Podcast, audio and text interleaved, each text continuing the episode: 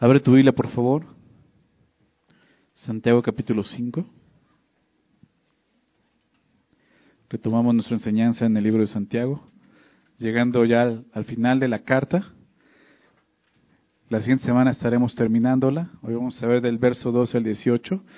Vamos a dejar los últimos dos versículos para la siguiente semana. Pero vamos a ver desde el verso 12, nos quedamos ahí. Y quisiera iniciar eh, leyéndolo y después hacemos, hacemos una oración para comenzar el estudio. ¿Les parece? Ok, vamos a estar ahí. ¿Ya están ahí? Santiago 5. Dice así el verso 12, nos quedamos ahí. Pero sobre todo, hermanos míos, no juréis, ni por el cielo, ni por la tierra, ni por ningún otro juramento, sino que vuestro sí sea sí, vuestro no sea no, para que no caigáis en condenación.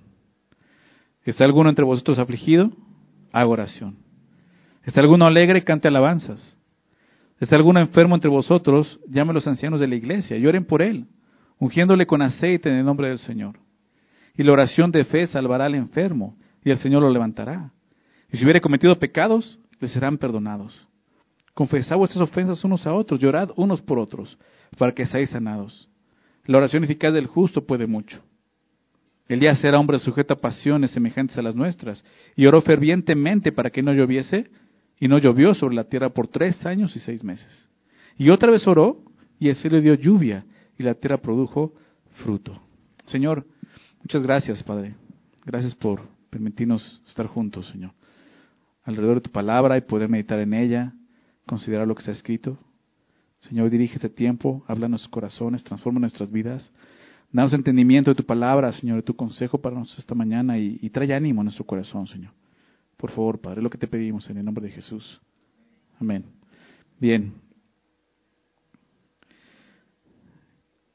El verso 12 comienza con esa frase, pero sobre todo, hermanos míos, pero sobre todo.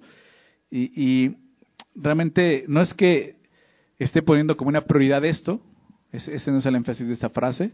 Comúnmente en, el griego, cuando se escribían cartas y se llegaba al final de la carta, se decía, pero sobre todo. O sea, con esa frase Santiago está llegando al final de su carta, no está a punto de concluir su carta, es lo que está preparando cuando dice, pero sobre todo, hermanos, hermanos míos, ¿no? Y, es así. Santiago va a terminar hablando de algo muy importante que, que ya comenzó hablándolo del capítulo 5 al inicio, que es eh, esperar en Dios, depender de Dios, confiar en Dios, ¿no? Y para eso necesitamos orar, ¿no? Y buscar a Dios en oración.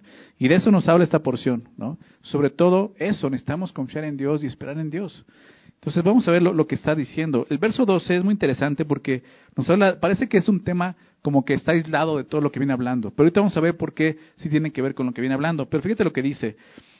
no juréis ni por el cielo ni por la tierra, ni por ningún otro juramento, sino que vuestro sí sea sí y vuestro no sea no para que no caigáis, caigáis en condenación.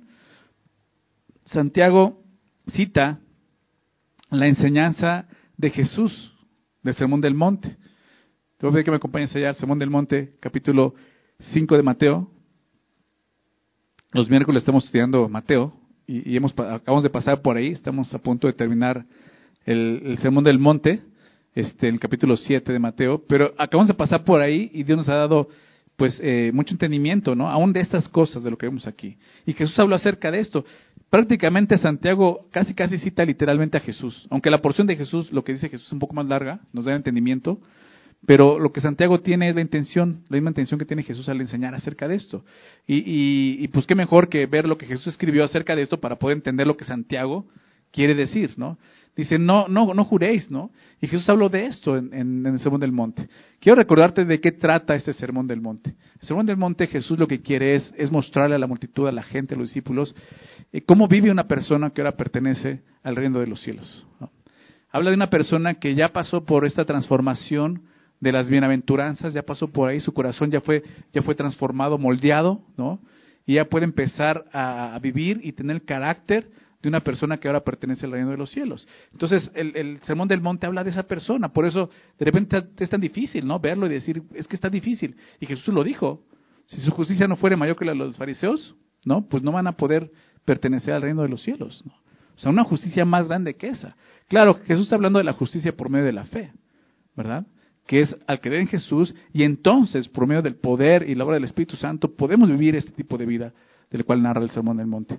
Pero algo en lo que los judíos caían, ¿no? y, si estudias el Sermón del Monte te das cuenta de muchas actitudes que eran muy religiosas, como lo que Santiago ha estado exponiendo en su carta, mucha religiosidad, pero no vivían realmente como Dios le agrada, sobre todo porque el Sermón del Monte apunta a la raíz de los asuntos, de los problemas, ¿verdad? Los fariseos hacían muchas cosas, ¿no? Que decía la ley, por eso Jesús dice mucho en el Sermón del Monte, oíste que fue dicho esto, pero yo les digo esto, ¿no?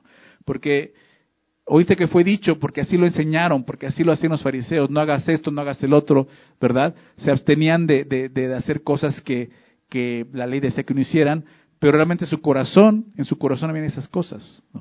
Entonces, como lo Jesús, Jesús les recriminó, ustedes lavan, lavan lo de afuera del plato, del vaso, pero no lo de adentro. ¿no? Laven lo de adentro para que entonces lo de afuera esté limpio realmente. Y ese era el asunto. Jesús tiene que ir al corazón, a la intención, a la raíz, a los motivos de por cuál hacemos las cosas. Y tenemos que entender eso para poder entender esto de los juramentos. ¿A qué se refiere Santiago y a qué se refiere Jesús? Entonces, dice Jesús en, Mateo 5:33, además habéis oído que, que, habéis oído que fue dicho a los antiguos, no perjurarás, sino cumplirás al Señor tus juramentos. Eh, ¿A qué se refiere? No perjurarás, habla de, un juramento falso. Esa es la palabra perjurar. Un, juramento falso, sino que cumplirás en otros juramentos. No está diciendo que no jures, ¿ok? Está diciendo que no lo hagas falsamente. Por eso dice, sino que cumplirás al Señor tus juramentos. Y ese es el asunto para poder entender, ¿ok? El, juramento que, prohíbe Jesús, que Santiago lo prohíbe, lo dice no jures, es esto, hacerlo hipócritamente hacerlo falsamente. ¿Ok? A eso se refiere. Fíjate lo que dice, pero yo os digo, no juréis en ninguna manera.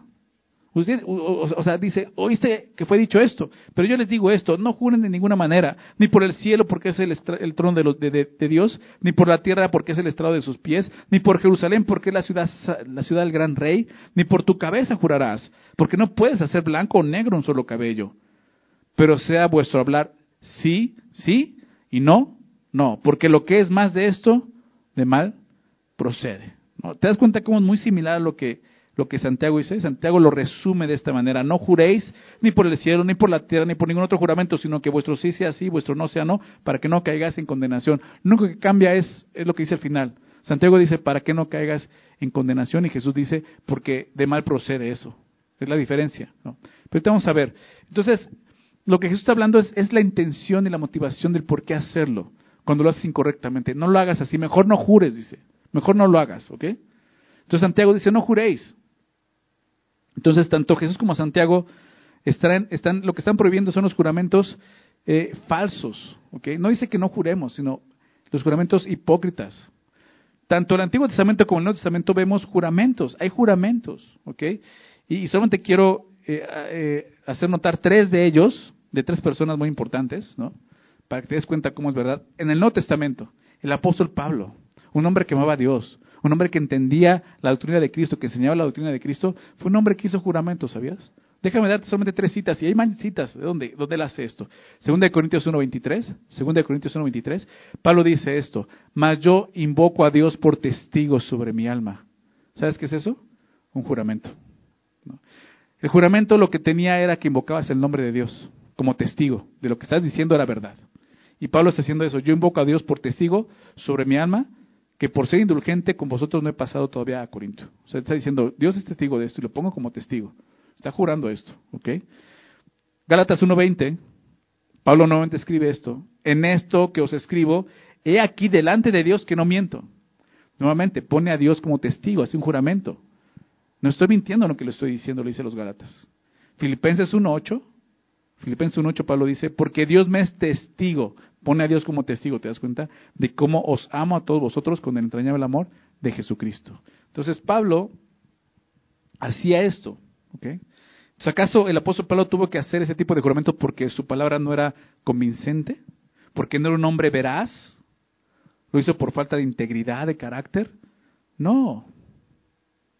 Es, es, es precisamente porque, porque no estaba mal porque era la manera en que podía afirmar lo que estaba diciendo. Ahora, el problema con los juramentos falsos es el pecado precisamente. Realmente si no hubiera pecado no tendríamos que hacer juramentos de ninguna manera. ¿Se dan cuenta de eso? El problema es que hay pecado. Y algunas veces tenemos que jurar porque la gente no cree. En este caso Pablo lo hacía pues porque él quería que la gente estuviera seguro, segura de sus intenciones. Entonces lo hacía así, ponía a Dios como testigo, hacía como un juramento. Y por eso lo hacía. No es que, no, es que Pablo fuera como ese hombre mentiroso que tiene que estar jurando todo, por Dios y por todo el mundo para que le crean. ¿Me explico? Ser un hombre íntegro, de buen carácter. ¿Ok? Pero lo hacía para que la gente pudiera ver que su intención era correcta. Entonces, Pablo no está pecando, ¿verdad? A veces tenemos que hacer eso. A veces nosotros hacemos juramento y tenemos que hacer juramento. Si en un momento te citan o tienes que, ser testigo de alguna situación en un tribunal legal o algo y tienes que dar fe de algo que sucedió y que viste, pues tienes que ser testigo y a veces te hacen hacer un juramento de que lo que vas a decir es verdad. No está mal hacer eso. ¿ok? A veces cuando contratas algún servicio o algo, tienes que firmar algo para dar testimonio de que es verdad. Es un juramento. Cuando sales del país, ¿no? Cuando vas a Estados Unidos y tienes que llenar todos los formularios, ya sabes, de la aduana, tienes a veces tienes que decir y, declarar, ¿no? Con una firma estás estás eh, haciendo un juramento de que lo que lo que dice ahí lo estás llevando, de que no estás llevando más del excedente, etcétera, etcétera. ¿Sí lo has hecho? Es un juramento. Entonces no está mal hacer eso. En el sentido legal y en diferentes maneras como Pablo lo hizo, no está mal. Otra persona que hizo juramentos fue el Señor Jesús precisamente. El Señor Jesús fue presionado a hacer el juramento Quiero, quiero que veas esto en Mateo capítulo 26. Mateo 26.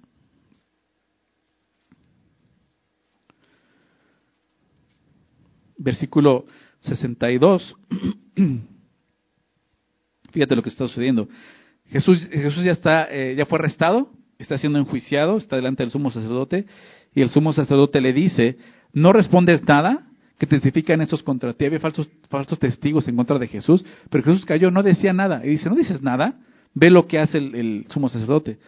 Dice el verso 63, mas Jesús callaba. Entonces el sumo sacerdote le dijo, te conjuro, ¿qué es eso? Un juramento. Te conjuro por el Dios viviente que nos digas si eres tú el Cristo, el Hijo de Dios. El sumo sacerdote presiona a Jesús a través de un juramento para que diga la verdad, que está diciendo, ¿eres el Cristo o no? Fíjate, lo está en ese punto. ¿Y qué hace Jesús? Verso 64. ¿Qué dice Jesús? No se debe de jurar, ¿eh?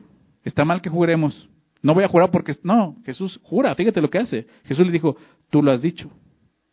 Pues está aceptando el juramento delante de Dios, te voy a decir la verdad. Tú lo has dicho y además os digo que desde ahora veréis al Hijo del Hombre sentado a la diestra del poder de Dios y viniendo en las nubes del cielo. Entonces el sumo sacerdote rasgó sus vestiduras diciendo, ha blasfemado. O sea, Jesús, a través de este, de este juramento, dijo la verdad. Sí, claro, no lo dijo tal cual soy el Cristo, pero voy a entender eso al grado de que el sumo sacerdote rasga los vestidos y dice es blasfemia. Obviamente el sumo sacerdote está diciendo, está mintiendo. Fíjate qué grado. Jesús, jurando por Dios, está diciendo, sí, soy el Cristo y vas a ver el Hijo del Hombre de esta manera, ¿no? A la vez el poder de Dios. Y, y el sumo sacerdote rasga los vestidos. Pero lo que vemos es que Jesús sí participó, ¿te das cuenta? De un juramento. ¿Quién más hace un juramento? Eh, Dios mismo hace un juramento. Dios mismo dice la palabra, y lo vimos en Hebreos, hace un juramento para confirmar la promesa que él había hecho a Abraham, para que Abraham estuviera seguro. Déjame leer eso en Hebreos 6, versículos 3 y 14, donde nos narra esto. Dice, porque cuando Dios hizo la promesa a Abraham, no pudiendo jurar por otro mayor, juró por sí mismo. O sea, Dios quería que Abraham estuviera seguro de esto. ¿Y Dios es mentiroso que tiene que jurar? No. Abraham necesita estar, estar seguro de que Dios era veraz. Y por eso Dios, no pudiendo jurar por otro mayor que él, jura por sí mismo diciendo, de cierto te bendeciré con abundancia y te multiplicaré grandemente. Entonces vemos claramente esto. Pablo juró, Jesús juró, Dios mismo juró. Entonces esta restricción es contra los juramentos falsos, como te decía, juramentos hipócritas que que lo que buscaban era dañar y perjudicar a la gente realmente, con un engaño, con una mentira. ¿verdad? Y eso es lo que Dios no quiere que haya en nuestro corazón. La ley, la ley contenía varias prohibiciones contra juramentos falsos de este tipo. Juramentos que usaban el nombre de Dios. Déjame darte dos citas. Levítico 19, verso 12, fíjate lo que dice. Levítico 19, 12 dice, y no juraréis falsamente, no dice que no jures, dice no jures falsamente por mi nombre, dice Dios, profanando así el nombre de tu Dios, yo Jehová. O sea, si vas a jurar en nombre de Dios es porque es verdad de lo que está diciendo. No lo hagas falsamente, vas a cargar condenación, como dice Santiago.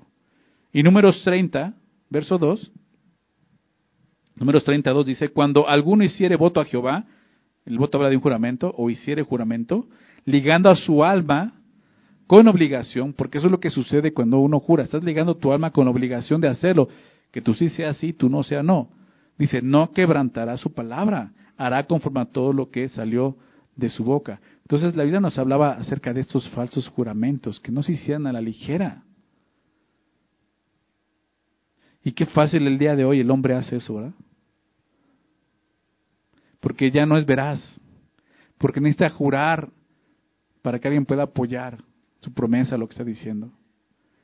El problema es cuando lo hacemos y no es veraz y no es verdad lo que estamos haciendo, entonces estamos pecando, dice. No lo hagas. Dice, no jures ni por el cielo, dice Santiago, ni por la tierra, ni por ningún otro juramento. Ya vimos por qué. Los judíos se acostumbraban a hacer esto. Digo, al igual que el día de hoy lo hace la gente, ¿verdad? Te lo juro por Dios, te lo juro por mi mamacita, te lo juro por mis hijos, te lo juro por quien sea, con tal de que te crean. ¿no? Ten cuidado porque quizás, si tienes que hacer eso es porque quizás, pues ya no eres de confianza. Es una persona que falla y falla y miente y tú sí es un no, ¿ok? Y ahí es donde Dios dice, hey, frénate y medita lo que hay en tu corazón. ¿ok? Los judíos se acostumbraban a hacer esto, jurar por toda clase de cosas a fin de garantizar que su palabra era verdad. Juraban por el cielo, juraban por la tierra. Pero tenían mucho cuidado de no jurar por el nombre de Dios. Por eso Jesús dice, ok, juras por el cielo, por la tierra, sí. Pero Jesús dijo, pero no jures por el cielo, ¿por qué? Porque es el trono de Dios. No jures por la tierra porque es el estrado de sus pies. se dan cuenta? Jesús que estaba mostrando, cualquier, en cualquier juramento está involucrado Dios. Más como pueblo de Dios estás involucrando a Dios. Porque nosotros somos hijos de Dios y somos hechos semejantes, ¿verdad? A Él. Estamos representando a Dios. Entonces dice, no jures falsamente, no jures con hipocresía. Los judíos sabían que el tercer mandamiento prohibía tomar el nombre de Dios en vano, Éxodo 27. Y por eso evitaban usar el nombre de Dios en sus juramentos. Por eso juraban por el cielo, por la tierra, pero Jesús dice, nada te sirve eso. Todo por lo que puedas jurar está relacionado con Dios. En todo Dios está involucrado, así que tengamos cuidado con eso. Los judíos creían que si quebrantaban un, juramento sobre cualquiera de esas cosas menores, digámoslo así, al menos estaban profanando el nombre de Dios. Así era la hipocresía de ellos. Eso es lo que Jesús estaba atacando. No lo hagan así sino que vuestro sí sea sí y vuestro no sea no. Y esa es la conclusión. Cuando uno tenga que decir que sí, debe decir que sí, y tiene que ser que sí, y nada más. Y cuando uno tenga que decir que no, que diga que no y nada más.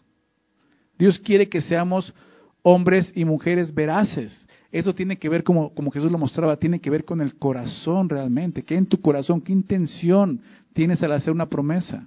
O un juramento, o un voto. El ideal es que una persona no necesite nunca un juramento para garantizar la verdad de su palabra. Lo ideal es que el carácter de la persona debe demostrar que es veraz. El carácter de la persona tiene que hacer del juramento totalmente algo innecesario. La idea es que nuestras palabras deben de ser respaldadas no por juramentos, sino por nuestro carácter. Personas íntegras, veraces. Eso, es lo que, lo que nos enseña este pasaje, lo que Santiago toma acerca del Sermón del Monte y lo enseña aquí.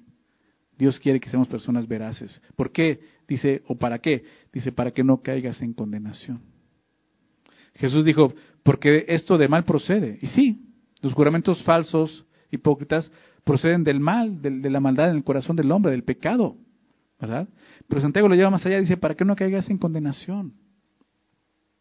O sea, jurar de esta manera, con hipocresía, no solo era hipócrita, sino era inútil. Intentar evitar jurar por el nombre de Dios, sustituyéndolo con alguna cosa que se aproximara a Él, como el cielo o la tierra, no se ve de nada bueno, al contrario, era de mayor condenación. ¿Por qué? Por las malas intenciones con que se hace ese juramento. Caías en condenación. Entonces, el Nuevo Testamento no condena el jurar. Dios juró, Jesús juró, Pablo juró. Más bien lo que condena son los juramentos necios, superficiales, falsos, como veíamos. Condena el jurar a la ligera. Condena la hipocresía que caracterizaba precisamente a los fariseos. Entonces nuestra palabra no debe de ser apoyada por juramentos, sino por un carácter bueno y confiable. Creo que eso es lo importante, que cuando la gente te escuche decir, es así, no dude de eso y diga sí. Yo confío porque he visto que es una persona íntegra. Y su sí es sí, ¿verdad? Y su no es no. Y que no necesita estar haciendo juramentos. Simplemente porque eres una persona veraz. ¿Okay? Ahora, ¿qué relación, te decía al principio, qué relación tiene este versículo 12 con, con el contexto de lo que viene hablando? Viene hablando de la opresión de personas que están pasando por aflicción, siendo oprimidas por este mundo y la aflicción de este mundo. Nos, nos mostraba que, que en, la, aflicción nuestra confianza está en, el regreso del Señor, ¿recuerdan? La esperanza que tenemos de, de, ver al Señor, de estar con Él, más que otra cosa, más que se termine la aflicción es estar con Él. Y esa es nuestra esperanza. Porque tiene que ver este versículo con eso. Muchos lo relacionan con el versículo 9 porque dice algo muy similar, el verso 9, déjame leerlo. Hermanos, no os quejéis unos con otros para que no seáis, ¿qué cosa dice ahí? Condenados. Y eso fue lo que dijo al final del verso 12, para que no caigáis en condenación. Entonces, algunos relacionan eso. O sea, Santiago está refiriendo al verso 9 cuando habla de los juramentos. ¿Qué tiene que ver entonces la queja con los juramentos? Bueno, en la, en la opresión, en la aflicción cualquiera podría caer en la tentación de jurar venganza o jurar maldición contra su opresor o contra alguien. Y es ese sentido. Y entonces vas a caer en una condenación. Pero cuando una persona hace eso, está mostrando que su corazón no está en Cristo, no está en Dios, no está descansando en Él, no está encontrando paz en Dios, al grado de querer buscar y hacer un juramento de venganza sobre alguien. Que ya vimos que eso es, Dios es lo que no quiere. Por eso nos lleva al verso 13. Ahí en el capítulo 5, fíjate lo que dice. ¿Está alguno entre ustedes afligido? Haga oración. ¿Está alguno alegre? Cante alabanzas. ¿Está alguno enfermo entre vosotros? Llame a los ancianos de la iglesia, lloren por él, ungiéndole con aceite en el nombre del Señor. Y menciona tres casos, ¿no? Los dos primeros vienen en el verso, verso 13. ¿Está alguno entre ustedes afligido? Y es el contexto hablando de la aflicción de este mundo, lo que padecen, ¿no? Dice haga oración, ¿ok? Y menciona dos cosas, la aflicción y la alegría, ¿no? Si alguno alegre, canta alabanzas. Y estas, estas dos cosas representan estados de ánimo que son opuestos, ¿verdad? Pero son estados de ánimos que vivimos como personas, como hombres. Podemos experimentar un día, podemos estar en aflicción, con, con dolor, con inquietud. Otro día podemos estar con gozo, con alegría en nuestro corazón, ¿verdad? Y son cosas que suceden. Aquí Santiago da la respuesta natural del cristiano a estos dos estados de ánimo, digámoslo así. Y el primero es, ¿estás afligido? ¿qué tienes que hacer? Haga oración. Ora. Ora. Yo sé que de repente dices, pues sí, ya sé que tengo que orar. ¿Y? Ora. ¿no? O sea, es eso. O sea, tenemos que verlo así. En la aflicción tenemos que orar. Seguramente el verso 12 sucede porque no estamos orando, ¿me explico? Podemos estar cayendo en condenación porque nuestro corazón, en lugar de llevarlo al Señor, está inquieto, está afligido, en lugar de llevarlo a Cristo, ¿no? Lo llevamos aquí a la queja, ¿no? Al, del deseo de, curar en vano, etcétera, etcétera. Entonces dice, ora, busca al Señor. Es un pasaje que nos habla de la oración y nos va a enseñar mucho acerca de, lo que es la oración y lo que la oración puede producir en nosotros. Pero empezando por ahí, necesitamos orar. ¿Ok? No necesitamos simplemente saber que necesitamos orar, necesitamos orar. ¿Okay? ¿Estás afligido? ¿Estás pasando por prueba, aflicción en tu vida el día de hoy?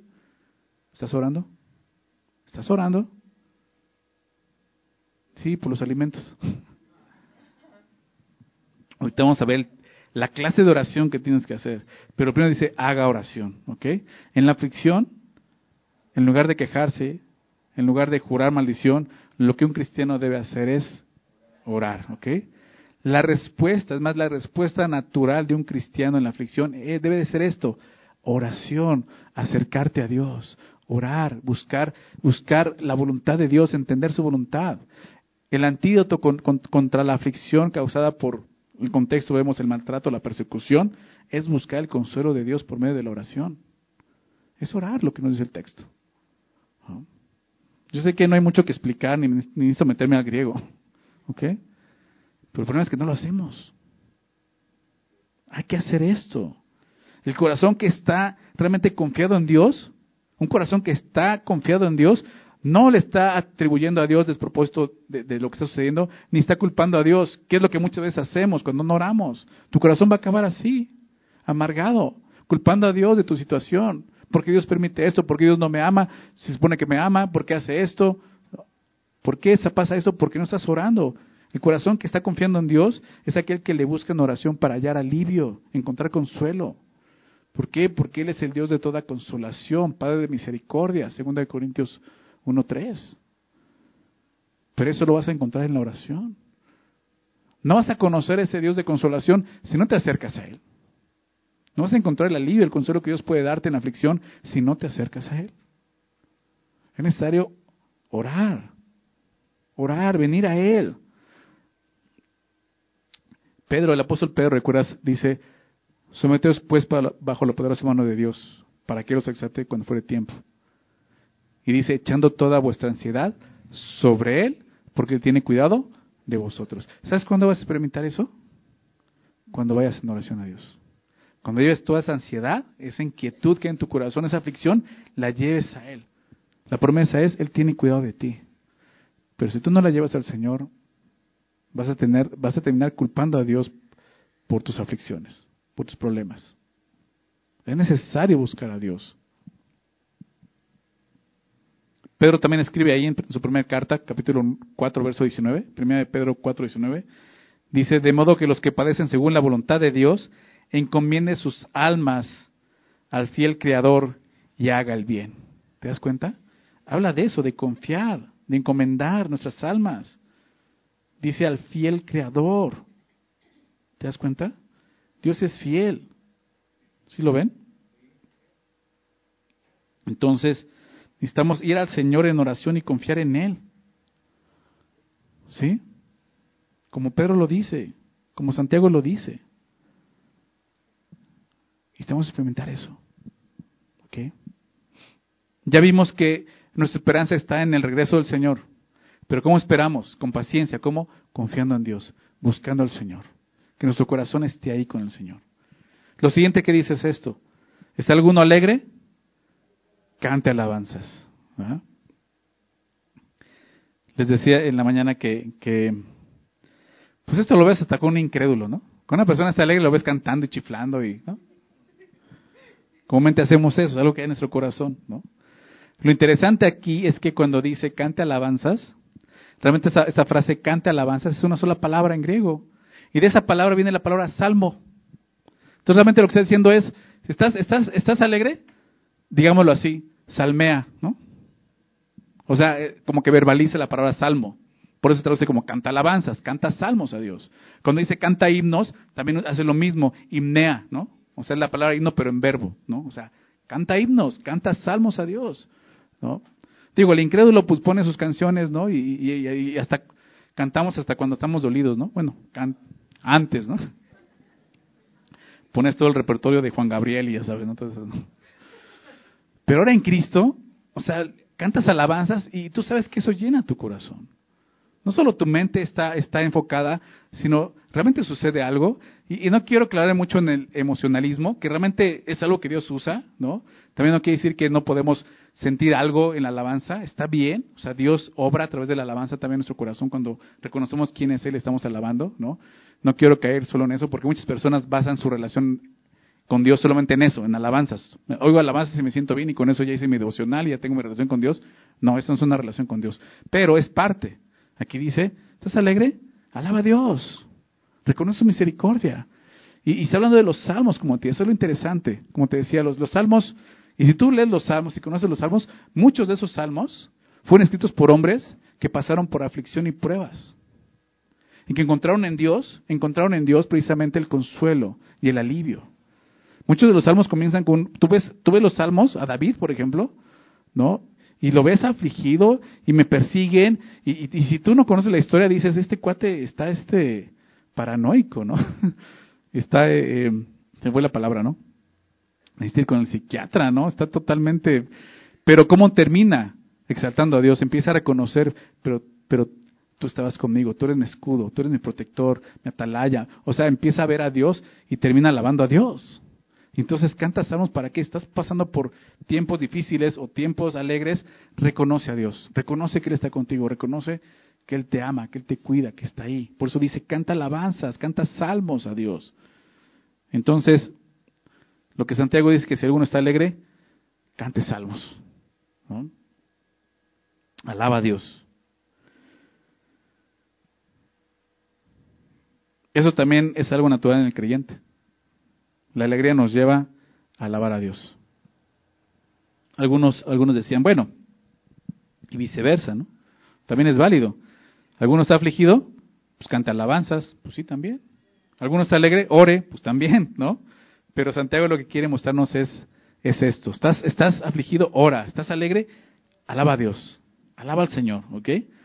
Lo tercero que dice, verso 14, ¿está alguno enfermo entre vosotros? Llama a los ancianos de la iglesia y oren por él. Lo, primero que quiero notar es la iniciativa. La iniciativa proviene del enfermo, ¿te das cuenta? Dice, ¿alguno está enfermo? Llame a los ancianos de la iglesia. La iniciativa debe de ser de la persona enferma. El enfermo es el que debe de llamar, buscar la oración, ¿te das cuenta? no, no, no, no quiero eh, quitarnos una responsabilidad, pero lo que voy es esto, mucha gente de repente se aparta, ¿no? Se queja, es que a mí nunca vieron por mí, es que a mí nunca me hablaron, yo me enfermé y nadie me habló, y, y cuando nos dijiste que estabas enfermos, o sea, los ancianos no son adivinos, ¿ok? O sea, tú tienes que avisar, ¿ok? Y más esas personas que vienen de vez en cuando, ¿no? Que parecen turistas en la iglesia, ¿no? Ahí de vez en cuando los ves, entonces pues faltan, pues no sabes si está enfermo o no, a lo mejor pues pues como siempre, de vez en cuando viene, ¿no? Entonces, es difícil. Aparte, no estamos viendo a ver quién vino hoy, quién no vino, vamos a hablarle. Digo, cuando alguien es constante te das cuenta y a veces, si hacemos eso, oye, esa persona ha venido, vamos a mandar un mensaje, vamos a ver cómo está, qué pasó, ¿no? Pero a lo que voy es que esto tiene que nacer la iniciativa de la persona enferma. Oye, estoy enfermo, ¿alguien puede venir a orar por mí? Es lo que dice. Muchas veces somos muy orgullosos, sinceramente, y ni siquiera podemos alzar un teléfono, mandar un mensaje, oye, ¿pueden venir a orar por mí? Claro, hay otras personas que lo han hecho. Y claro que estamos para servirles. Y vamos con mucho gusto. Y vamos, pues como nos dice aquí, ofreciendo lo que, lo que, lo que Dios nos llama a hacer aquí. Pero dice eso, alguno está enfermo, llame a los ancianos de la iglesia y oren. Oren por él. Nuevamente, ¿qué tenemos que hacer? Orar. Orar, ¿ok? ¿A qué se refiere con los ancianos? ¿Van de las personas de la tercera edad, los más viejitos de la iglesia a orar? No. Los ancianos en el contexto son los que presiden dentro de la iglesia. ¿verdad? Los ancianos en el, en el Nuevo Testamento está hablando de las personas maduras en la fe que han sido llamadas para dirigir un área de la iglesia o, un pastor. ¿no? Entonces, esos ancianos, ya sea pastores o líderes reconocidos por la iglesia, son convocados a hacer esto. Es parte del ministerio. Ahora dice, dice esto, que vengan y oren por ellos. Realmente cualquier creyente puede orar por un enfermo, ¿estás de acuerdo? Y su oración puede ser igual de efectiva que la de un anciano. ¿Ok? O sea, no, no hay algo, algún poder sobrenatural en que es que él es el anciano, ¿no? Un día estaba en un discipulado y estábamos orándonos por otros. No fue aquí, les decía en la mañana, no fue aquí, no quiero quemar a nadie, fue en Semilla México. Un buen amigo, estábamos en un discipulado y, le dije, ¿no? Le estaba pasando por un tiempo de prueba y le pedí a otra persona, ora por él, ¿no? Y, mi amigo, este, era muy cotorro, ¿no? Pero me dice, oye, ¿no tienes otro más ungidito? ¿No? ¿Ore por mí? Bromeando, ¿no? Pero a veces pensamos así, ¿no? No, es que si no ora el pastor por mí, entonces no, no, no, no, pues no te va a tener tanta fuerza, ¿no? La oración. Pero realmente no, no te preocupes, ¿no? O sea, los ancianos, los pastores, Ahorita vamos a ver con Elías, no somos superhombres espirituales. Digo, la idea es que podamos serlo, pero somos iguales todos nosotros, ¿no? A veces yo a veces veo y aprendo también de ustedes, veo personas de integridad y de fe y hasta son ejemplo para mí, ¿no? Aunque yo debe ser ejemplo, ¿no? Y no, no, me, no me exento de eso. Pero, pero lo que voy es que no pensemos de esa manera, como que la oración de alguien no funciona, funciona más la de esta persona, ¿no? Lo que Santiago está mostrando, ¿no? Creo que es parte del ministerio que los ancianos tienen, ¿no? Los líderes en la iglesia, que es animar, consolar, fortalecer a la grey, y más en los momentos de aflicción, de prueba, de enfermedad como esta. Cuando uno está enfermo, es de mucha bendición que un hermano en la fe le visite, que ore por ti. Pero realmente si un anciano lo hace, pues produce mucho más ánimo, ¿verdad? Es la realidad. No es que el anciano sea más espiritual o tenga algo más, poder más que el otro, no. Simplemente, pues da mayor ánimo, ¿no? Saber que alguien viene y ora por ti, ¿no? Pero lo que voy es que podemos hacerlo, ¿no? Y como iglesia lo hacemos. Pero ¿cuál es el sentido de esto? Dice, dice, fíjate lo que dice. Llame a los ancianos de la iglesia y oren por él. Pero dice cómo. Ungiéndole con aceite en el nombre del Señor, ¿no? Y, dices, bueno, yo ahora eh, ungirle con aceite, ¿no? O sea, ¿de qué se trata esto? Hace algunos años atrás, eh, en México, un día eh, oramos por los enfermos, tuvimos una reunión de oración por enfermos. Hicimos eso, ¿no? Con aceite orábamos, les ungíamos un poquito en su cabeza aceite y orábamos por ellos, ¿no? Porque la Biblia nos enseña eso. Pero realmente existe, y no existe mal, ¿no? O sea, está bien, o sea, no, no está mal. Pero ¿existe algo mágico al hacer esto? O sea, la unción, lo vemos del Antiguo Testamento, era la forma en la que Dios eh, eh, mostraba a una persona elegida, ¿no? Se, ungía a los reyes, por ejemplo, con aceite, pero también a los enfermos, dice aquí, ¿por qué? ¿Hay algo mágico? No. Pero desde los tiempos bíblicos, el aceite se utiliza de una forma medicinal, digámoslo así. Se usaba de esa manera, más en ese tiempo. Y esto es cierto, el aceite tiene propiedades medicinales, ¿no? Se usaba de esa manera. Déjame darte una cita en Marcos 6, Marcos 6, verso 13, lo vemos. Cuando Jesús envía a los doce discípulos a predicar el Evangelio, los envía y dice, al final de la historia, en el verso 13 de Marcos 6, dice, y echaban fuera los de, muchos demonios, y dice eso, y ungían con aceite a muchos enfermos y los sanaban. O sea, el aceite sí tiene propiedades que pueden eh, ayudar y sanar a la gente, ¿no? En ciertas eh, enfermedades, ¿no? Todavía seguramente, quizás por ahí, te acuerdas de tu abuelita, ¿no? Que te sobaba la panza con aceite, o sea, cosas raras con aceite, ¿no? Era, era común. Claro que el día de hoy, ¿no? El estudio de la medicina está mucho más avanzado, ¿ok? Quizás hoy a un enfermo le ayudes más que le lleves antibiótico o analgésicos que una botella de aceite, ¿me explico? ¿A qué se refiere con esto? ¿No? Y creo que aquí hay un punto muy importante, ¿no? Lo, que Dios quería es que oraras por ellos, pero que también consideraras la manera de poder ayudarle físicamente. Ungirle con aceite puede ayudarle a sanar si está enfermo de alguna cosa. ¿ok? ¿A qué voy con esto? Algunas personas, algunos creyentes, tienen esta convicción, y está bien si es tu convicción, pero quiero decirte que no es algo bíblico. Tienen la convicción de que a mí Dios me sana. Yo no voy al doctor, yo no tomo medicamento, ¿por qué? Porque mí Dios me sana, mi Dios es poderoso, me va a sanar. Ok, pero aquí yo no veo esto. Aquí Dios nos enseña y nos muestra que aún la medicina es algo que Dios ha provisto. Pero es que son científicos y no creen en Dios, etcétera. Sí, pero Dios ha provisto. O sea, Dios ha dado entendimiento y conocimiento para ayudarnos. Y yo siempre hago eso. O sea, cuando ora por un enfermo, lo primero que le digo, ¿ya fuiste al doctor? ¿Ya te revisaste? ¿Ya hicieron estudios? ¿Ya? O sea, ¿por qué es necesario esto? Creo que eso tiene que ver con eso. O sea, el aceite es algo medicinal, o sea, ya probaste eso, lo que Dios ha provisto para que puedas estar bien, para que puedas mejorar, ¿no? Entonces creo que es importante eso. Confiamos en Dios, confiamos en Dios y Dios puede sanarnos sin ningún doctor, sin ningún medicamento, lo sabemos, pero también Dios ha provisto eso. ¿Sí me explico? Y tenemos que considerar eso también, ¿ok? Si es tu convicción, está bien, si quieres seguir así, está bien. Solo estoy diciendo que aquí nos está mostrando lo contrario, ¿ok? Aquí sí nos dice, Ora, pero también apóyate en lo que Dios ha provisto como medicina. ¿Ok? Y dice entonces, ungiéndole con aceite en el nombre del Señor. ¿no? Creo que la clave, la, la, la, clave está en, hacerlo en el nombre del Señor. ¿Verdad? Porque eso sí, sí tiene poder. El aceite a lo mejor puede contar un dolor de estómago o algo así, dudo mucho que haga algo contra un cáncer, pero el nombre del Señor sí tiene poder. ¿Ok? Y sí, podemos orar en el nombre del Señor y Dios puede obrar un milagro. ¿Ok? Eso no es decir que, no suceda. Es cierto que en los tiempos bíblicos era mucho más común que sucedieran milagros de sanidades. El día de hoy nosotros como iglesia creemos en los dones del Espíritu Santo. Creemos que están vigentes, que están operando entre nosotros. Y uno de esos dones es dones de sanidades. Que Dios puede dar sanidad a través de su iglesia a personas. ¿okay? En el tiempo bíblico era mucho más común porque era la manera en que Dios estaba confirmando el mensaje de los discípulos, de los apóstoles en ese momento. Los apóstoles, si tú recuerdas, muchos de, ellos sanaban hasta solamente con que tocaran sus ropas, ¿recuerdas? El día de hoy ya no es así, pero no quiere decir que no ocurra. Sigue ocurriendo, sigue sucediendo. En el nombre del Señor hay poder aún para traer sanidad y salvación, como vamos a ver.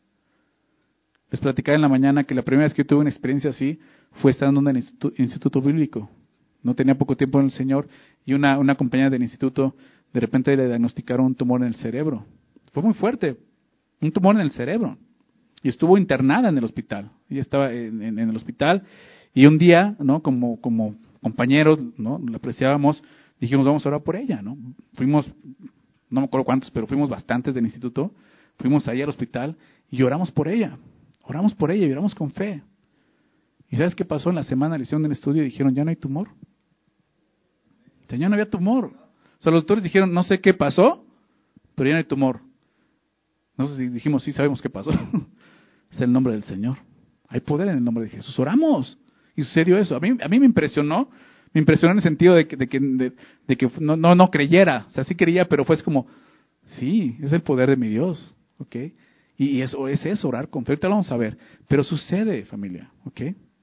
Te decía, en el aceite a lo mejor hay mucho poder, pero en el nombre del Señor sí hay mucho poder.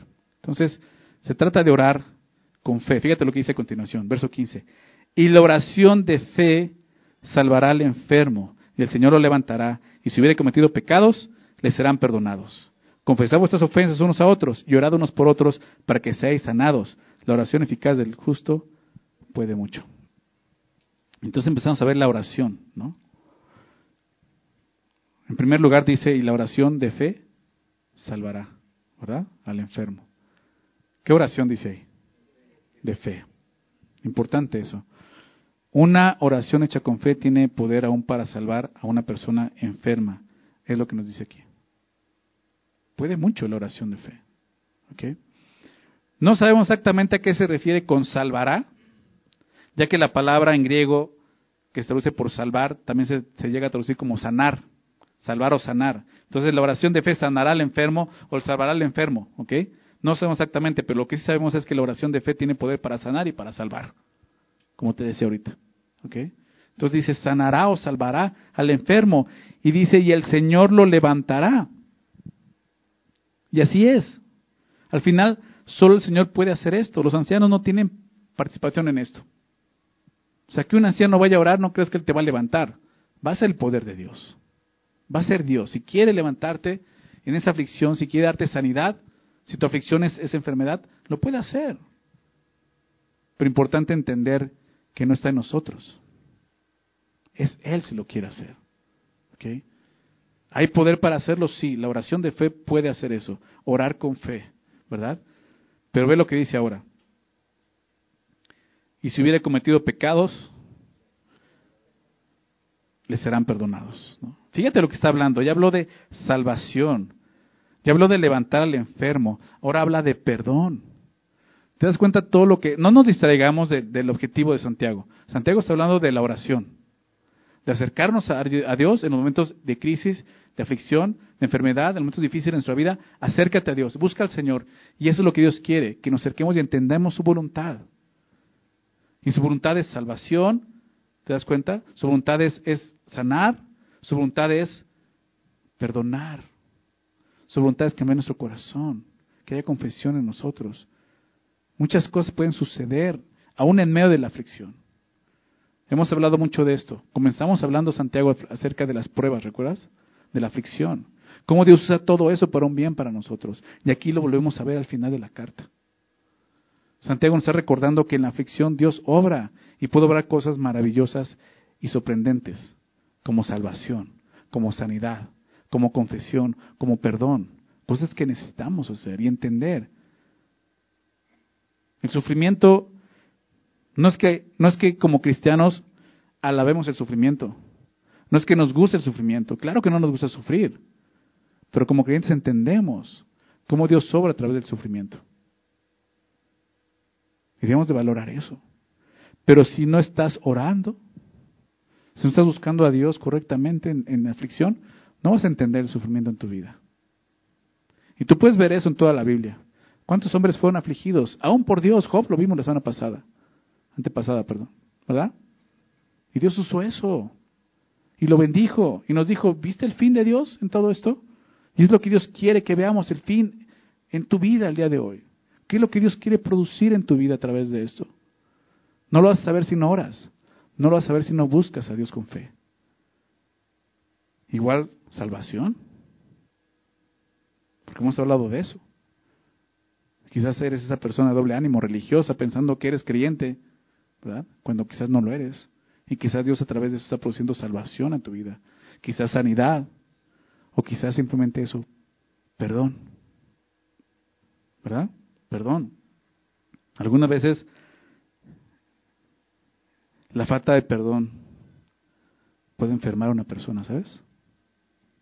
El resentimiento, el rencor, la amargura. Eso puede repercutir en tu salud. De eso habla. Y si hubiera cometido pecados. La Biblia enseña que hay enfermedades ocasionadas por el pecado. Pero tenemos que ser cuidadosos con esto, porque se ha abusado también mucho de esto. Hay gente que cualquier enfermedad ya culpa pecado. ¿no? ¿Tienes tos? Hay un pecado que estás escondiendo, hermano. ¿Sí me explico? Es que hay un pecado que no has confesado. Es que, cuidado con eso. Eso eh, no solo es ser legalista, eso es estar condenando a la gente. Estar juzgando de la manera que Jesús dijo, no juzguéis para que no seáis juzgados, ¿verdad? Mateo 7. Tenemos que tener cuidado con eso. Santiago da la posibilidad, si hubiera cometido pecados, le serán perdonados. O sea, si, si, realmente su enfermedad es por la causa de un pecado, si oras, Dios puede sanarlo, puede salvarlo, pero también puede perdonar su pecado. ¿Por qué? Porque va a confesarlo. Porque dice 1 Juan 9, si confesamos sus pecados, Él es fiel y justo para qué? Para perdonar los pecados y limpiar toda maldad. Entonces, ¿cómo viene el perdón? El perdón no va a venir sin confesión, ¿te das cuenta? Entonces, lo que está diciendo es que a lo mejor esa aflicción va a llegar a la persona realmente a confesar su pecado para que sea perdonada por Dios. Pero no siempre quiere decir que te dio gripa, entonces te hace pecado. No, a veces no, no es así. O sea, no caigas en eso. Realmente eso es para la persona. ¿Ok? O sea, Dios obra en la oración mostrándote tu corazón, tu condición. A veces en la aflicción, en el dolor, ahí postrado en una cama, es cuando empiezas a meditar te das cuenta, hombre, no, no soy la persona que pienso ser. Si soy un maldito. ¿Verdad? Necesito pedir perdón. A veces pasa eso. Si tú estás viendo eso, que realmente la condición de la persona es por su pecado, no lo juzgues. Aunque sea así. ¿Sabes qué tienes que hacer? Orar. Ora por esa persona. Ora con todo tu corazón y dile, Señor, muéstrale. Muéstrale la causa de su aflicción. Muéstrale su pecado. Porque no lo ha visto. Por eso te digo, tengamos cuidado con eso. Santiago se dice, si hubieras cometido pecados, les serán perdonados. Y te decía, la Biblia enseña que hay enfermedades que ocasionan pecado. Déjame darte una cita. Una cita en 1 Corintios 11. 1 Corintios 11, Pablo está hablando acerca de los abusos que se cometen cuando, cuando la iglesia se reúne para celebrar la cena del Señor. Pablo dice, no se reúnen para bien, sino para juicio. Lo que están haciendo no está bien. ¿Qué estaba pasando? Fíjate lo que dice el verso 29. 1 Corintios 11, 29 dice, porque el que come y bebe indignamente, si dice el cuerpo del Señor, juicio come y bebe para sí. Esto lo hemos visto, lo he mencionado cuando celebramos la cena, y le digo, o sea, hay que hacerlo de una forma correcta, el que lo hace indignamente. ¿Qué es hacerlo indignamente? Que no disiernes el cuerpo del Señor. Estás menospreciando a tus hermanos.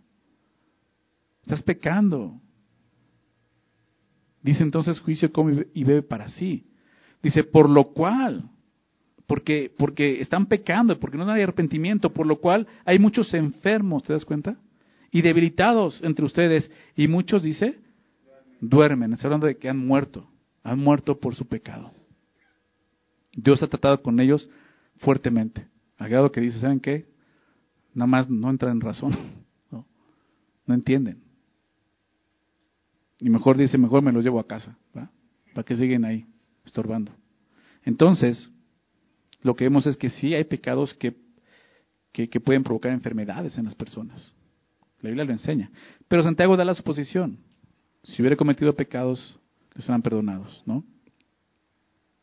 Entonces realmente lo que este versículo enseña también es que no todas las enfermedades son consecuencia de un pecado en particular.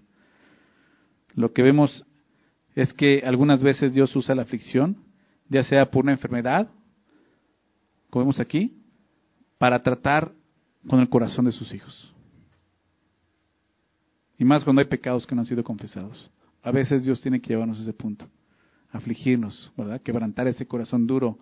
Y a veces es en la, en la prueba de la enfermedad donde Dios nos quebranta, ¿verdad? Y tenemos que considerarlo. Eso también nos lleva a eso, orar y preguntarle, Señor, ¿estoy en esa condición por mi pecado? A lo mejor no es enfermedad, a lo mejor es otra cosa.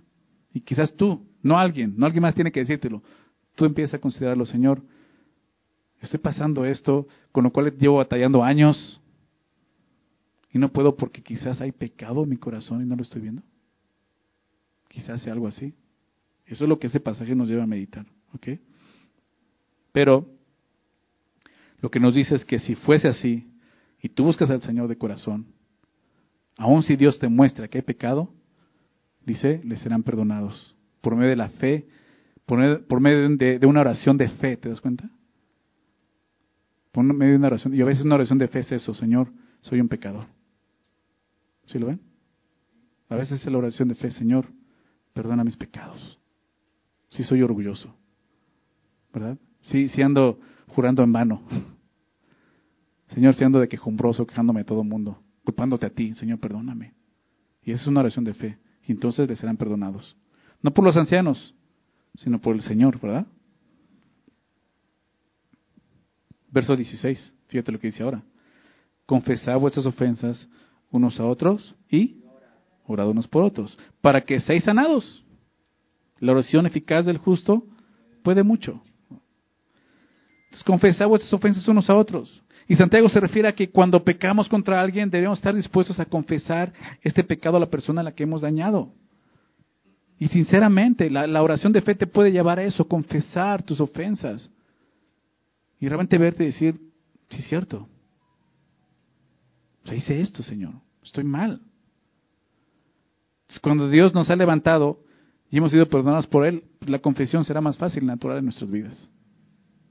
O sea, Dios va a usar la aflicción, la enfermedad, el dolor nuevamente para producir en nosotros lo que de otra forma no puede suceder. Decía en la mañana, ¿por qué Dios permite el dolor? ¿Por qué Dios tiene que actuar así? Porque muchas veces es la única manera en que respondemos. Tristemente, ¿verdad? Su palabra, con su amor, con su gracia, está ahí presente, nos está hablando, nos está diciendo, arrepiéntete, está pasando esto en tu vida, ten cuidado con esto, y ahí andamos y nos vale. Hasta que nos llega la aflicción o las consecuencias también de nuestro pecado, ¿no? Como una enfermedad. Y entonces cuando ya empezamos a orar, ¿verdad? Bueno, algunos ni oran como vemos. Pero la idea es que oremos y nos acerquemos a Dios, ¿ok? Recordando las palabras de Hebreos 4, ¿verdad? Acerquémonos confiadamente, ¿verdad? Al trono de la gracia, para alcanzar misericordia y hallar gracia para oportuno socorro. Está Dios diciendo, acércate. Ora, ora, dice eso, llorad unos por otros. En vez de guardar rencor, en vez de llenarnos de resentimiento, debemos mantenernos en comunión con otros mediante la confesión y mediante la oración. Ora. Hay algo que está inquietando tu corazón, que está afligiendo. Por alguna situación con otra persona, con un hermano en la fe. Ora por él, dice el texto. ¿Tienes confesar algo? Ve y confiesa algo. Si esa persona te ofendió, te hirió, Ve y confiésalo, dile, ¿sabes qué? Te he tratado mal porque hubo algo que hiciste que me lastimó y quiero pedirte perdón porque en lugar de buscarte y ponernos a cuentas, llorar por ti, permití que mi corazón guardara rencor hacia ti. Y entonces el que tiene que pedir ahora perdón eres tú. ¿Sí me explico? O sea, lo que Dios quiere es eso, que estemos limpios, que nuestro corazón esté limpio, así como lo vemos con los juramentos. Hombres y mujeres con un carácter íntegro. ¿Ok? Orar unos por otros. Dice para que seáis sanados. Dios no solamente sana el cuerpo, ¿sabes? Sana el alma. Y a veces estamos muy enfermos del alma, realmente. Más que físicamente, hay enfermedad en nuestro corazón. Tanta amargura, tanto rencor, tanta cosa que hemos guardado. Y Dios dice, hey, quiero sanarte. Confiesa, ora. ¿Te das cuenta del poder de la oración? Ora. Ora por otros, ora por esas personas. Para que seas sanados, para que haya sanidad en su iglesia entre nosotros. Ve lo que dice el último, dice, la oración eficaz del justo puede mucho. ¿Te sabes esos versículos? La oración de fe. La oración eficaz del justo. Dice, puede mucho. Puede mucho. ¿Cuál es la oración eficaz del justo? Para empezar, ¿quién es el justo? Pues aquellos que han creído en el Señor. Está hablando de ellos. Aquellos que han creído en Jesús, que han sido justificados por la fe en Cristo. Aquellos que son hijos de Dios. Cuando se acercan a Dios a través de esa justicia, a través de lo que Jesús hizo, no de sus méritos, sino lo que otro hizo, dice, puede mucho, es eficaz. Pero ¿en, qué, ¿en qué se basa esa oración eficaz? ¿Cuál es la oración realmente eficaz? Creo que el apóstol Juan nos da la respuesta. En 1 de Juan capítulo 5, acompáñame adelante en tu Biblia, dos cartas adelante, 1 de Juan 5, versículo 14.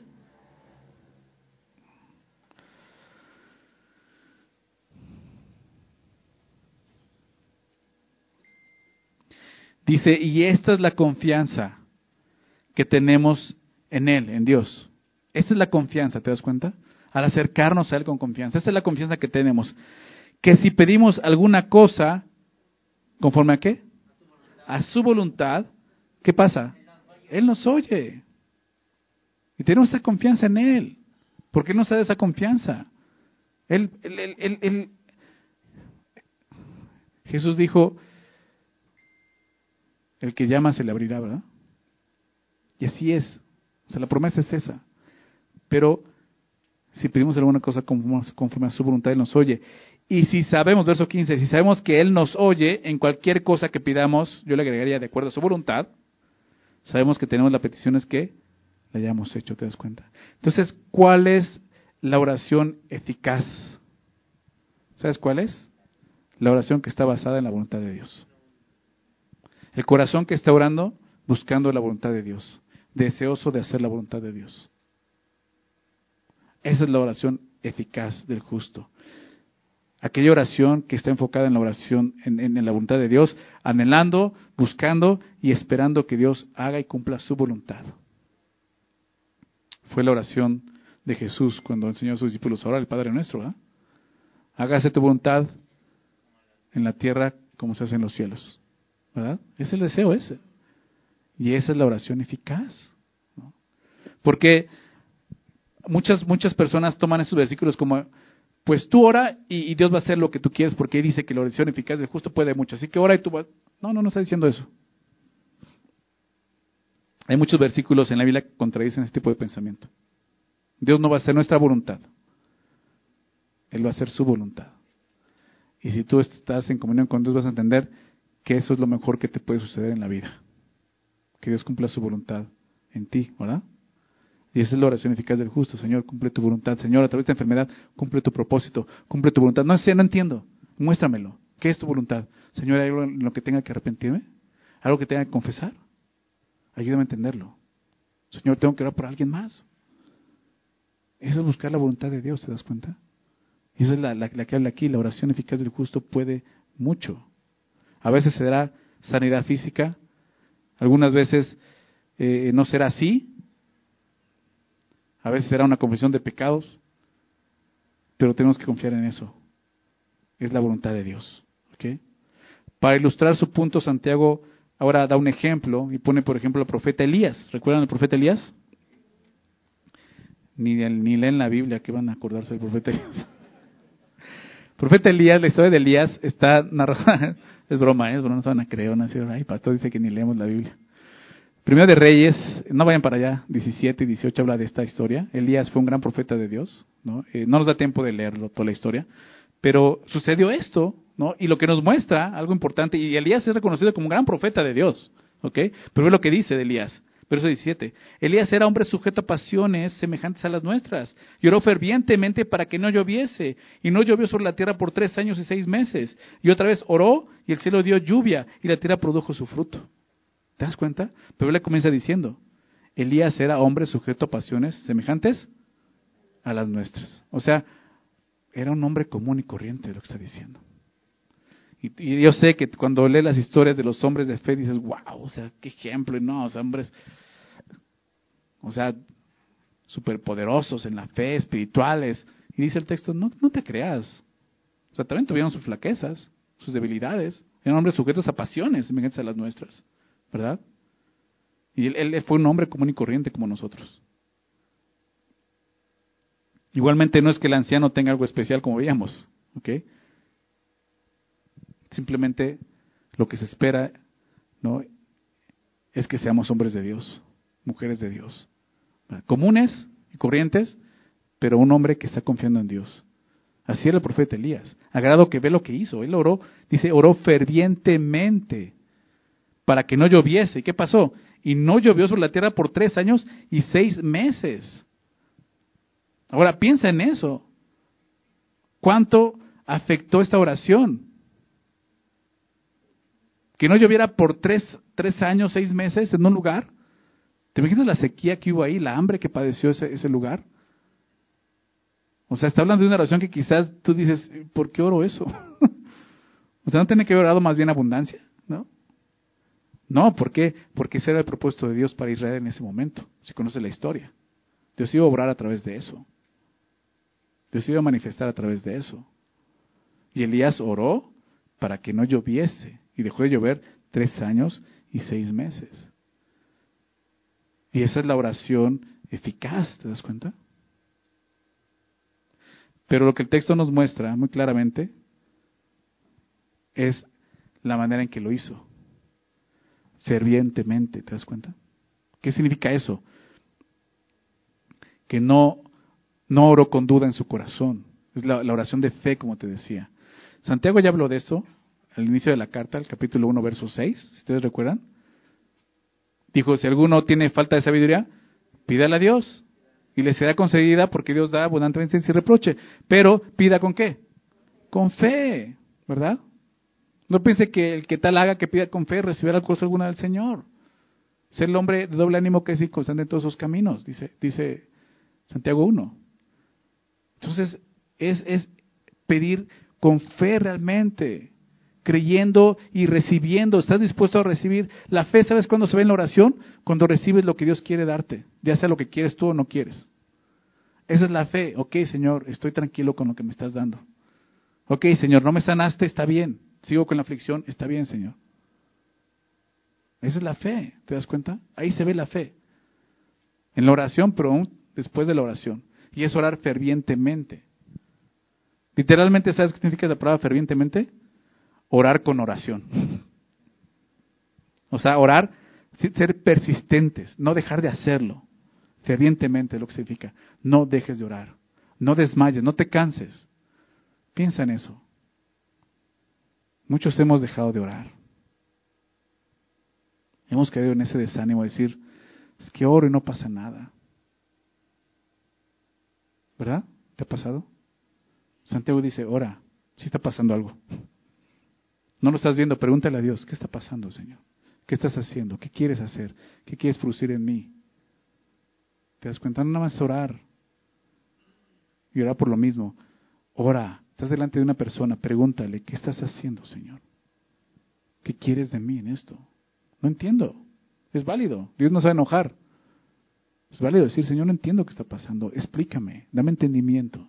Quiero participar, quiero orar más específicamente por lo que está sucediendo. Porque si no vas a terminar desanimado, pensando que Dios no te escucha. Aquí dice, sé persistente, Esa es la oración ferviente, ¿ok? Y otra vez oró, verso 18, y el cielo dio lluvia y la tierra produjo su fruto. O sea, no se quedó así. Elías volvió a orar y llovió y la bendición de Dios llegó y Dios cumplió su propósito. Es lo que nos enseña en esta historia. Dios cumplió su propósito en la escasez y en la abundancia, ¿te das cuenta? Y a veces la oración trata de eso. Orar por un tiempo de aflicción, orar por un tiempo de abundancia. Pero en todo es reconocer que Dios está ahí y ser fervientes en esto. En la aflicción, en la enfermedad, la oración es una de nuestras principales herramientas que tenemos que considerar. Dios quiere eso, que vayamos a Él en todo momento, en toda ocasión. ¿Estás alegre? Canta alabanzas, acércate a Dios, alábale. Ora. ¿Estás triste, afligido? Ora. Enfermo, ora y ven a que oren por ti. Pero ora, ¿te das cuenta? Ora. Te decía el principio, este pasaje nos muestra la importancia de la oración. Una oración de fe, una oración efectiva, una oración ferviente. Eso es lo que Dios quiere en sus hijos. La oración no, es, no es una actividad más que hacemos como creyentes, ¿no? Y, ya, palomita, no, es venir con una persona, pasar tiempo con esa persona, tener comunión, conocer sus propósitos, sus intenciones, sus motivaciones y dejar que Él te transforme. La oración tiene el poder de transformarnos, ¿sabías? La palabra lo tiene, nos enseña, pero ahí en la oración es de nuestro corazón, se rinde. Y eso lo aprendimos del Señor Jesús mismo. ¿Recuerdan Getsemaní? Es un lugar de aflicción. Para Jesús fue un lugar de aflicción, pero fue un lugar de oración, ¿recuerdas? Y ahí, donde, donde luchó realmente y ganó la batalla, y al final dijo, ya está listo, voy a la cruz. Pero ahí fue donde ganó esa batalla. Su corazón estaba afligido, ¿recuerdas? No quería la cruz, sabía lo que eso representaba. ¿Y qué hizo? Oró. Y llamó a los ancianos, bueno, los que iban a ser ancianos, a sus discípulos, oren, acompáñenme. Se quedaron dormidos.